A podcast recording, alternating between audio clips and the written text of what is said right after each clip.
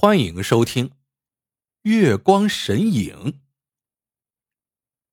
大宋年间，东河县出了个不孝子，名叫詹小三。他性格暴躁，常常无缘无故打骂母亲。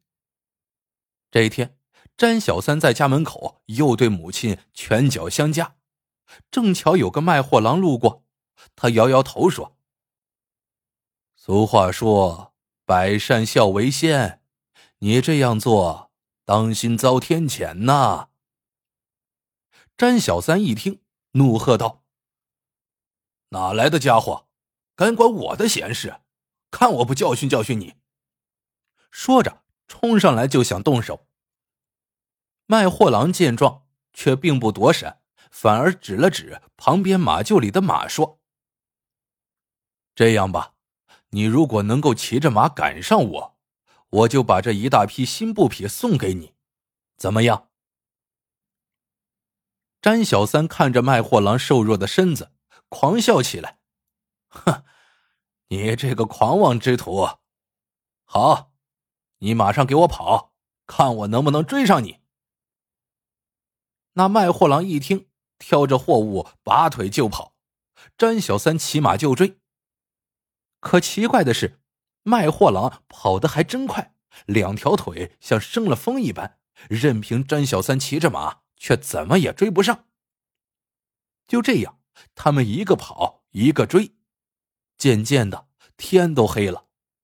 詹小三这才发现，他来到了一个陌生而奇怪的村庄。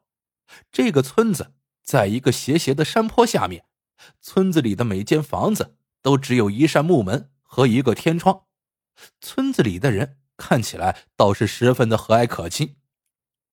詹小三在村子里转了好久，也没有看到那个卖货郎，只好向村里的一个老人请求暂住一晚。老人爽快的答应了，还神秘兮兮的告诉詹小三，如果第二天詹小三离开村子时能够得到村民的赞美，那么他将得到村民赠送的百两黄金。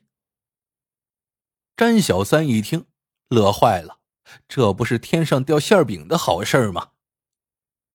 老人把詹小三带到了一间幽暗的房子里，那房子也只有一扇小小的木门和一个大大的天窗，皎洁的月色透过天窗照进屋子，屋子里亮如白昼。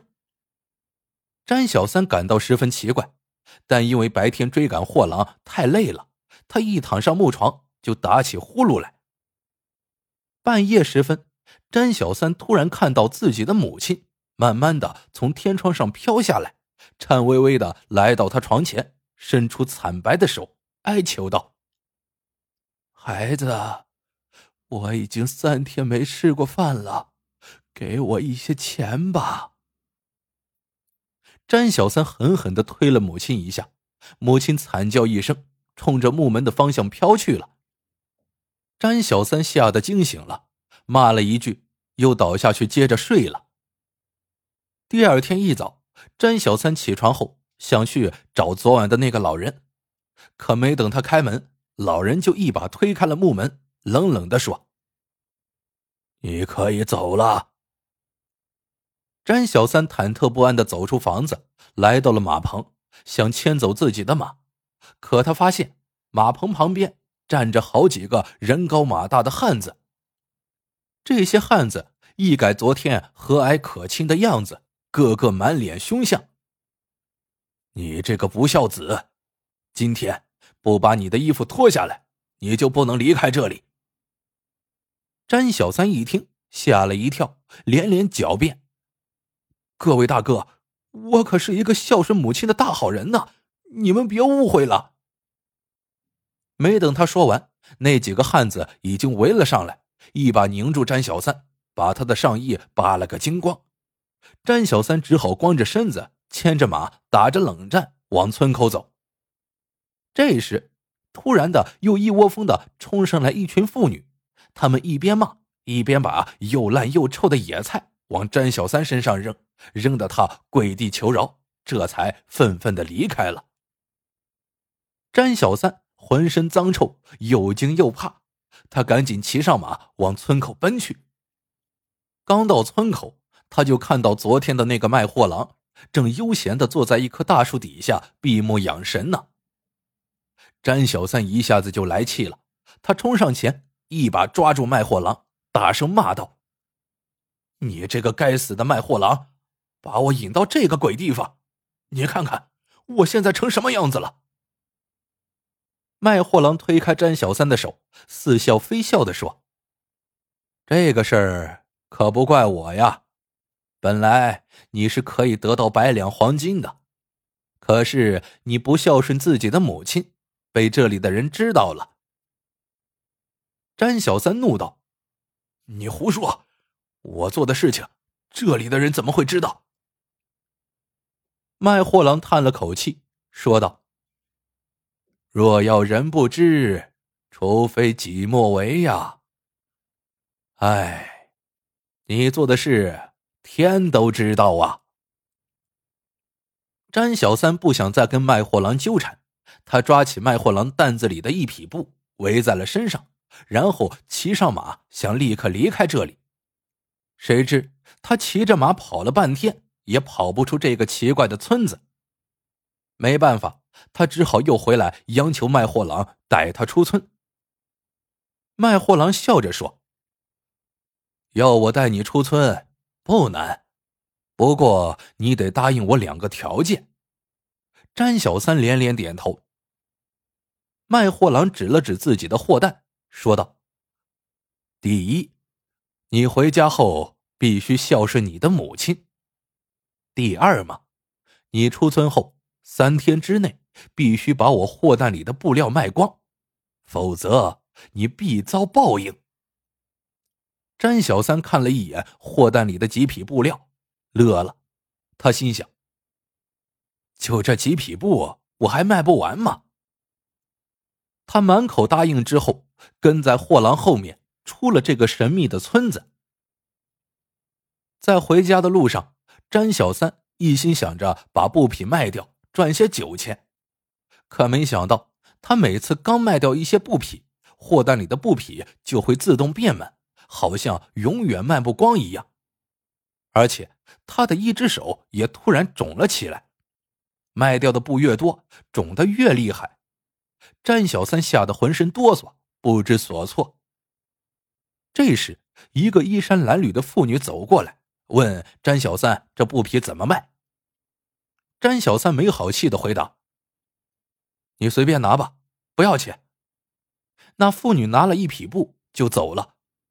詹小三低头看了看货担，惊奇的发现里面的布匹少了下去。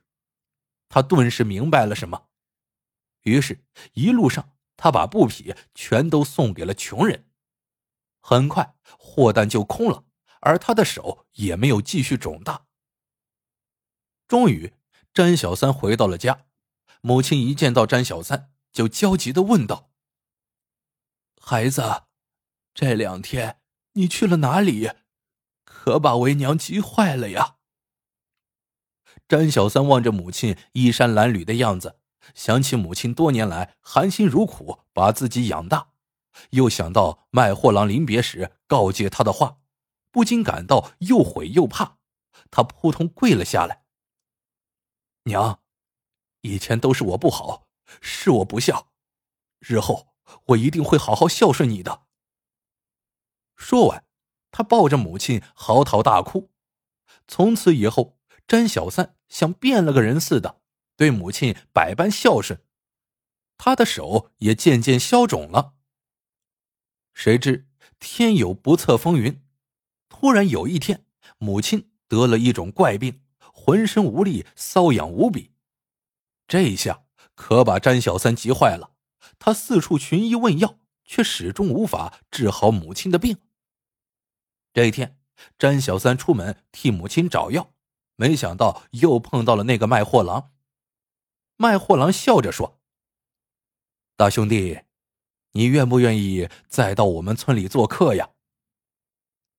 詹小三摇了摇头，叹气道：“货郎大哥，我现在已经彻底悔悟了。你交给我的布匹，我也全卖光了。但你那村子，我是不敢去了。再说，我还要赶着给我母亲找药呢。卖货郎神秘的笑笑说：“你母亲的病，只有我们村中的月光藤才可以治愈。”詹小三一听，大喜过望，恳求卖货郎赶紧带他去。卖货郎答应了。天黑时，詹小三跟着卖货郎再次来到了那个神秘的村子。同样，他还是被那个老人安排在那间房子里。可是他躺在床上翻来覆去，就是睡不着。突然，他听到门外有轻微的说话声。就爬起来，好奇的从门缝里往外瞧。这一瞧，可把詹小三惊的是目瞪口呆。在斜斜的山坡上，竟然有他的身影。他正跪在母亲面前，端茶递给母亲。那奇怪的山坡上，不断的映射着詹小三孝敬母亲的情景。第二天一早，詹小三走出屋子，发现那些村民变得和蔼可亲。他们每个人手里都捧着一锭黄金，硬塞给了詹小三，笑吟吟的说：“你孝顺母亲的事情，月光都知道。来，这些黄金你收下吧。回家后你要继续孝顺你的母亲。”詹小三使劲点着头，拿着村民送的百两黄金，来到了村口。村口依然站着那个神秘的卖货郎。他递过一根银白色的藤蔓，笑着说：“大兄弟，这就是月光藤了，它可以治好你母亲的病。你一路走好啊。”詹小三点头致谢，跟在卖货郎后面出了村子。这时，卖货郎停下了脚步，说道：“大兄弟，我们就此告别吧。其实……”这里就是天界，这个村叫月光村。人间的有缘人，如果无意间到了这里，他先前做过的事情就会被月光映照在斜月山上。如果做了恶事，他就会遭到村里人的惩罚；如果做了善事，他就会受到村里人的尊敬。听了卖货郎的话，詹小三吃惊不已。回家后，他把月光藤熬成汤，让母亲喝下去，母亲的病果然就好了。自此以后，詹小三对母亲越发的孝顺。浪子回头金不换，他最后成了十里八乡有名的大孝子。好了，这个故事到这里就结束了。喜欢的朋友们，记得点赞、评论、收藏，感谢您的收听，我们下个故事见。